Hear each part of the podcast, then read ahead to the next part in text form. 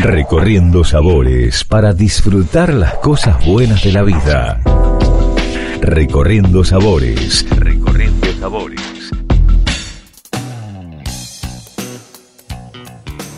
Bienvenidos, mi nombre es Jackie Hapkin y les invito a recorrer el mundo con el podcast de Recorriendo Sabores. El episodio del día de hoy lo protagoniza el chef Leandro Bousada desde Buenos Aires. ¿Cómo estás?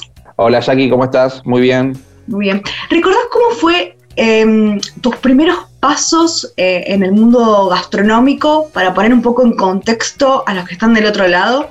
Eh, bueno, yo eh, termino la escuela secundaria y yo siempre quería hacer, estudiar cocina, había investigado un par de escuelas, pero por una especie de, mandato familiar yo pensé que mis padres querían que siga una, una carrera universitaria. Quizás es lo que querían ellos.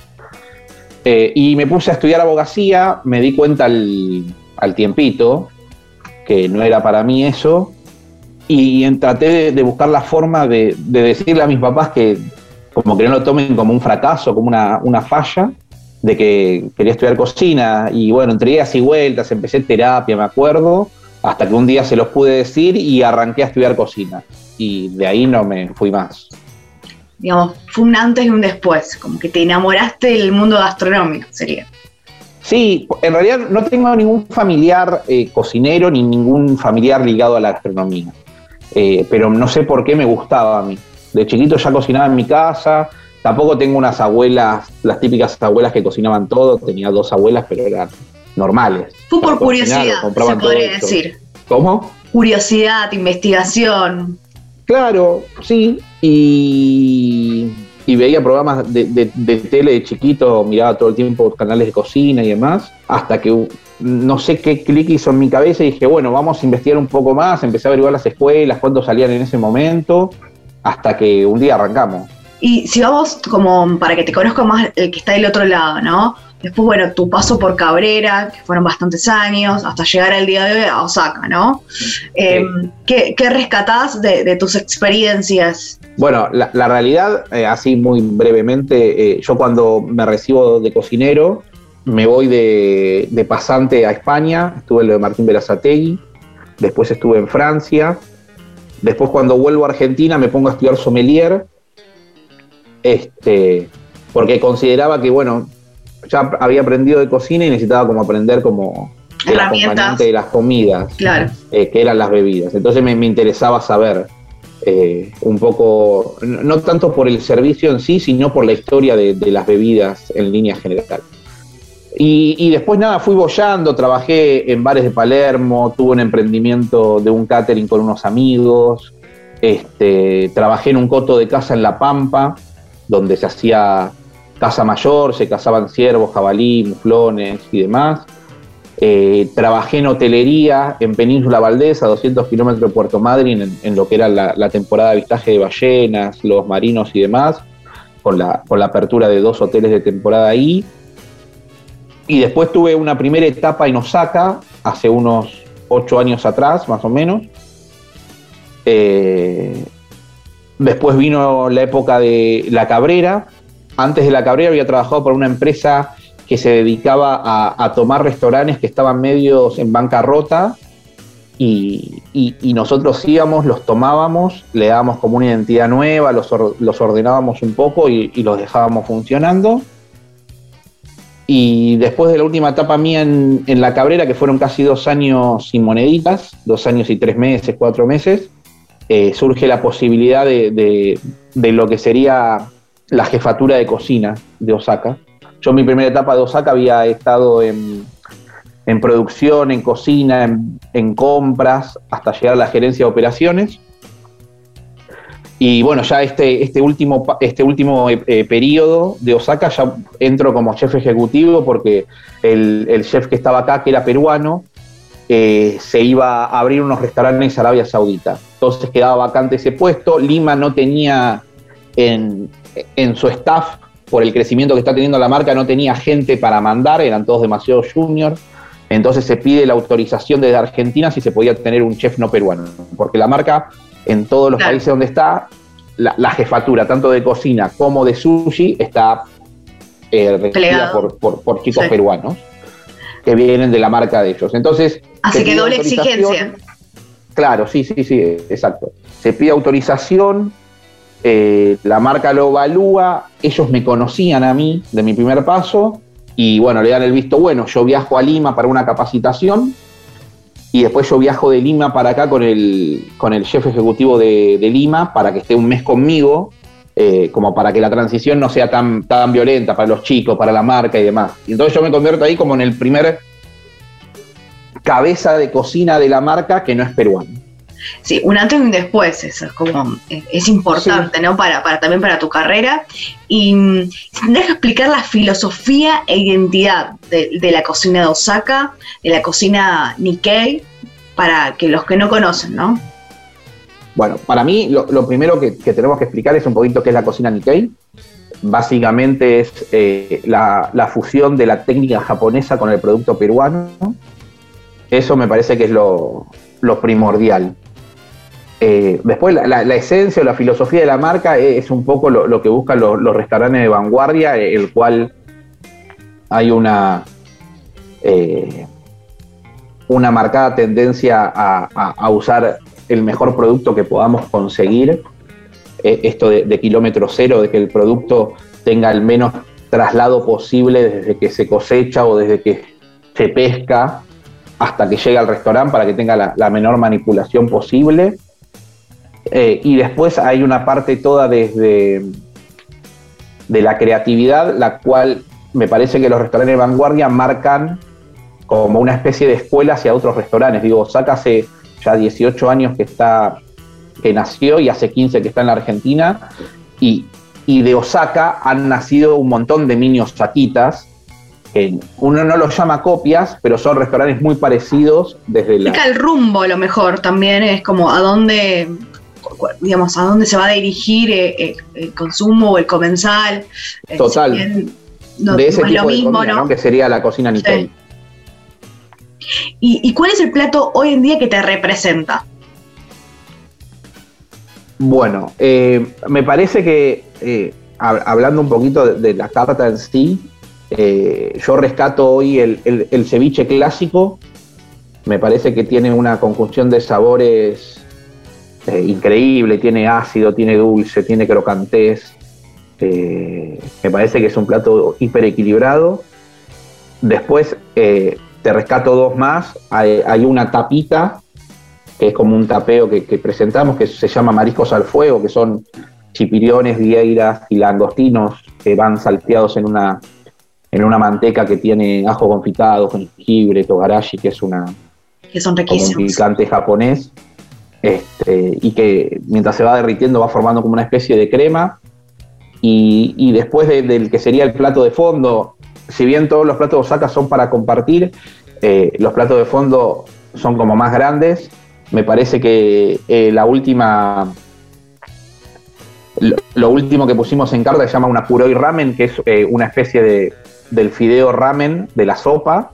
Está tenido con tinta de calamar y lleva una crema de puerro, y lleva unos mariscos salteados en un, en un aceite picante. Me parece que es de, lo más logrado. ¿Y recordás, em, digamos, Kosaka este último año recibió el premio, digamos, a los mejores 50 mejores restaurantes de América Latina? ¿Cómo fue en lo personal y en lo profesional este reconocimiento, no? Si bien, bueno, e, es un mimo a, digamos, a, como cocinero este reconocimiento, ¿no? Bueno, eh, vos lo dijiste. A mí me parece que el premio es, un mimo al ego del, cocinero. Está buenísimo. Nosotros somos como, eh, eh, en este caso me tocó ser como la figurita más importante, entre comillas. Pero me parece que, atrás de eso hay 100 familias, 102 familias que comen directamente el restaurante. Hay un montón de proveedores indirectamente que también damos trabajo. Y, me parece que si uno pone el foco en el premio, está equivocando el rumbo, el, rumbo del restaurante o de la experiencia de ir a comer. Me parece que el foco está en el cliente y darle la mejor experiencia que podamos. Si uno se nuclea en el, premio, me parece que está equivocando, está equivocando el partido. Eh, yo lo veo de esa manera. Obviamente me gusta, me, me, enorgullece y, demás, te, da como una especie de responsabilidad porque la vara se vuelve mucho más alta, pero no deja de ser un premio el cual te lo dan y ya el otro día hay que volver a hacer, hay que volver a trabajar de la misma manera. ¿Y qué factores tenés en cuenta a la hora de pensar, diseñar una carta? Me refiero a los elementos, los productos principales, bueno, la estación y demás cuestiones, ¿no?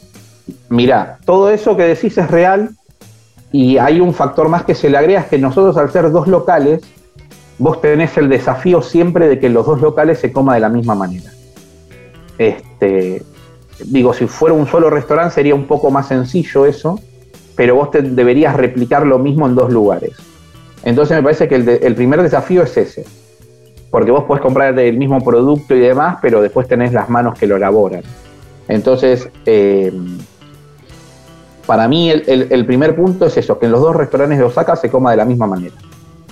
Eso por un lado. Después, desde, desde nivel producto, sí, obviamente lo que te decía antes, nosotros tratamos de ir a buscar al, productor y, hasta a veces eh, hablamos con los proveedores para que vayan y le compren a, tal persona para que nos lo traigan a nosotros, tratando de evitar un poco todo el, el, pase de manos de, del producto hasta que llega al restaurante y de ahí a la mesa. Este, y después eh, nosotros eh, tenemos una, marcada, una bajada de línea desde la marca, la cual nos va como guiando hacia dónde quieren ir. Entonces, ellos hacen pruebas en Lima y de ahí la van bajando a todas las franquicias y nosotros tenemos que adaptarlas a, cada país según los productos. Muchas veces hemos tenido que cambiar porque eh, la riqueza que tiene a nivel productos de Lima está, medio lejos de lo que tenemos nosotros acá, entonces ellos ponen un ah, plato con vieira y claro, y, la vieira en Lima que se consigue es del tamaño de una hamburguesa y la que se consigue acá es del tamaño de una nuez, entonces no, no se podría hacer ese plato, entonces ahí tratamos de, de buscarle la vuelta de tuerca. Y Nobleza obliga a preguntarte sobre mariscos y pescados, ¿no? En cuanto a su cocción, ¿algún tip que deseas, eh, que deseas compartir con, los que están del otro lado escuchando? Mira, yo siempre considero, o, a mí me gusta, eh, trabajar cualquier tipo de producto con mucho fuego. Me parece que está la clave ahí porque en, en cuanto el, pescado, el marisco, la proteína o lo que fuera, entra en contacto con, una sartén o con una parrilla, si tiene mucho fuego, eh, lográs como esa caramelización, la reacción de Maliar famosa, entonces vos evitás que se vayan los jugos y, y el producto se conserva, se conserva mucho mejor, porque si vos pones un bife en tu casa en una sartén que no tiene mucho fuego, ese bife va a salir pálido y vas a ver que la sartén está llena de agua, de agua, de sangre, de lo que fuera. Bueno, yo considero que en eso, en esa práctica se escapa el sabor. En cambio, cuando entra en contacto con una superficie que está hipercaliente y ese ruidito, ese shh que se, que se siente, me parece que ahí tenés una parte del plato ganada, porque muchos de esos jugos se quedan dentro del producto y eso para mí es sabor. Y en estos últimos meses, ¿te sorprendió algún producto o lo redescubriste? Mira, nosotros eh, fuimos los que primero eh, en el país que empezamos a trabajar con el edamame, que es como este, esta vaina de, del poroto de soja, eh, y, que es un producto que, bueno, desde la parte nutricional es casi perfecto, pero desde la parte organoléptica para cocinarlo está bueno. Nosotros lo usamos pelado para, un arroz y lo usábamos con la chaucha y todo, como para que el cliente lo vaya comiendo y lo vaya saboreando. Eh, me, parece, me parece que el edamame es, es, muy interesante. ¿Y cómo fue reinventarse en tiempos de COVID? ¿Cómo fue reinventarse en tiempos de COVID? Eh, la realidad es que nosotros desde, desde el sushi eh, el sushi, el ceviche, los tiraditos a nivel de, logística es un producto que llega bastante bien a las casas. Eso es una ventaja que tenemos. Los productos de cocina caliente hubo varios que no pudimos ofrecerlos en el, modo delivery o takeaway. y algunos que ofrecíamos los tuvimos que dar una, una vueltita de tuerca, como algunas, algunos tips al comenzar cuando llega de, recalentarlo, como para tratar de, vivir la experiencia más cercana a, la excelencia de lo que eso saca. Pero particularmente creo que creo que, restaurantes como Saca y varios otros eh, tienen como, como el startup para, para, para cubrir una, una crisis de esta índole. Ahora, si vos me dirías que nosotros todos los años ya sabemos que vamos a tener seis meses de, cierre del local, qué sé yo, bueno, yo sí diría que habría que hacer alguna reversión del restaurante. Pero así como estamos, me parece que, está bien. Pues simplemente tratar de, de, ver de toda la carta qué producto llegaba mejor a la casa de la gente. Y a nivel personal, ¿cómo lo tomaste? ¿Cómo lo viviste? Me refiero a, la hora de crear, en la, cuestión de creativa. Eh. No, a nivel personal fue, fue, fue más que nada un periodo mucho de, investigación interna.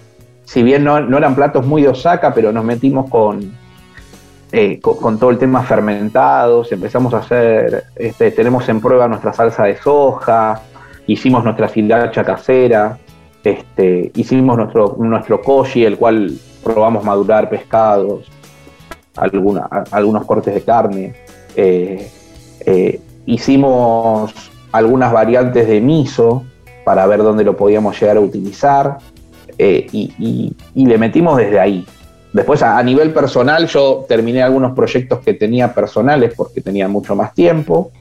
Este, y, a nivel lo que es... ¿Cómo? Y ahí nació tu faceta, o se explotó tu faceta divertida, de humor, en tus redes sociales, ¿no? ¿Cómo nació Mini Leo? Claro, bueno, Mini Leo nació en la pandemia, pero terminé mi libro. Eh, y, o sea, Mini Leo no deja de ser, eh, soy yo. O sea, ahí apareció un muñeco y, mucha gente más me conoció, pero yo laboralmente soy un poco Mini Leo. Eh, yo no soy muy de la estructura de, del cocinero punta en blanco, serio, gritón. A mí me, parece que, hay formas de llegar a la excelencia sin, tener que ser un, dictador, entre comillas, ¿no? Me parece que no me va a ser más ni menos profesional. Esto obviamente es una opinión totalmente subjetiva y es mía. Eh, no me va a ser más ni, ni, menor eh, eh, profesional si soy serio o no lo soy. Me parece que el profesionalismo va por otro, por otro lado desde mi punto de vista. Y, si tendrías que definirte como sos como chef, a, un poco dijiste, ¿no? Digamos, en el sentido del humor. no, y yo como, yo como cocinero me considero, a ver, esa pregunta no la sé muy bien responder. Lo que sí te puedo decir es que el día de mañana me gustaría que no me recuerden como ah, un gran cocinero. Me gustaría que me recuerden como que fui una buena persona y como que traté de todos los grupos de trabajo en los que estuve de que cada uno de los chicos se supere. Digo, a mí cuando viene alguien y me dice, me voy a trabajar a tal lado porque me ofrecen más plata, un mejor puesto, y yo lo aplaudo, porque me parece que el trabajo está bien hecho. Eh, me, parece que por ahí va, va, mi tema. Después, obviamente, si a alguien le gusta como cocino, mucho mejor. Pero me parece que, que, las cuestiones de, la vida laboral o de la vida en sí pasan por, otra, por otras cosas. ¿Cuál es tu opinión sobre mm, el consumidor, el comensal local y el internacional en materia gastronómica? Eh, no, yo, a ver, yo creo que, en estos últimos 5, 6, 10 años, si querés, eh, con la ayuda de los medios digitales, impresos, las redes sociales y demás, hay como una tendencia a a querer comer un poco mejor o, si querés a, tener un poco más de curiosidad de qué es lo que le están sirviendo. Me parece que hoy eh, los, restaurantes, bueno, como Saca sí, pero hay un montón de restaurantes quizás más chicos que también le dan mucha importancia a, explicarle a la gente de dónde están trayendo ese producto, qué manipulación le dieron, qué técnica usaron. Y me parece que hoy la gente entiende mucho más. Como entiende de eso, también eh, pregunta. Es más exigente te eleva la vara, exacto. Y lanzaste tu primer libro, Fulgor. ¿De qué se trata? ¿Dónde lo pueden encontrar? Además tiene una excelente iniciativa solidaria. Eh, sí, en realidad, eh, a ver, yo lo empecé a escribir hace siete años porque antes tenía un blog, pero bueno, después dejé de escribir el blog y, como que esos capítulos los volqué en el libro. Como tuve un poco de tiempo en la pandemia, eh, lo terminé. Y básicamente son, son como historias o relatos de, de, mi vida dentro de las cocinas que fui desarrollando, personajes que me crucé y demás. Eh, tiene algunas recetas, algunas fotos. Eh, sí, lo, lo, recaudado básicamente va para, para, para, un comedor. Va, en realidad es una fundación sin fines de lucro que, que apadrino, que queda en Parque Patricios.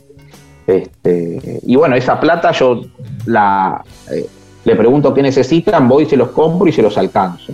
Este, hoy la, realidad es que la tirada es muy chiquita y si alguien lo quiere me escribe por Instagram o por teléfono y yo se lo alcanzo.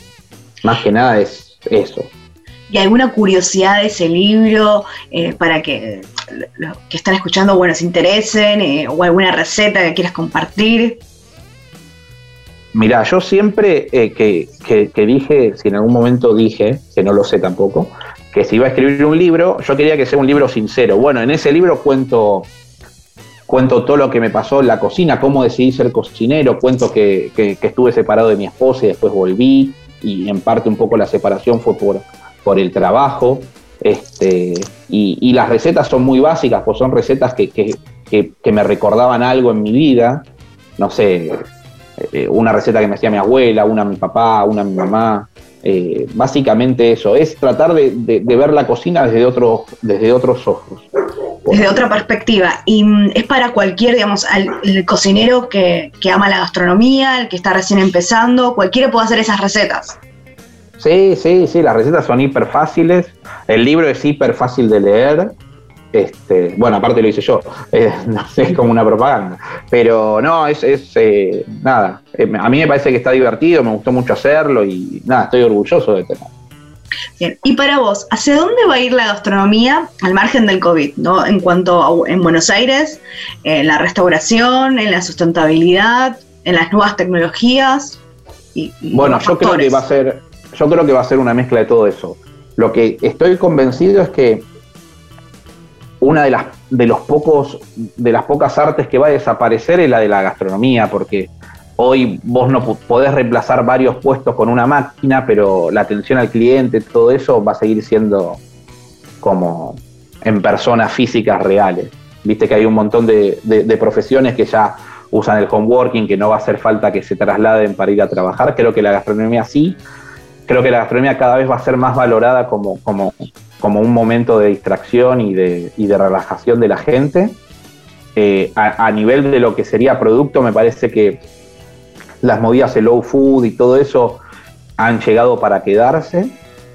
Eh, y, me parece que se va a volver mucho más lúdico ir a comer. Me parece que, hoy eh, la cabeza de los restaurantes está por, por darte una experiencia 360 y, y, que ya no va a alcanzar solo con comer bien sino que hoy el cliente va a querer comer bien, que lo reciban bien, que lo despidan bien, que, que, cuando se pongan el tenedor en la boca o la cuchara en la boca sientan algo, algo más que Generen una rica. esa emoción. Exactamente. Y mm, bueno, ¿dónde te podemos encontrar? ¿Las redes sociales? Bueno, nada, eh, bueno, mis redes sociales como mi nombre, Leandro Bausada, y si van a Osaka me encuentran casi todos los días, menos el día de descanso. Te agradezco la comunicación, Leandro Bouzada. Fue un placer que hayas protagonizado un episodio de Recorriendo Sabores. No, muchas gracias a vos, Jackie, por pensar en mí. Bueno, hasta la próxima y salud. Gracias. Chau.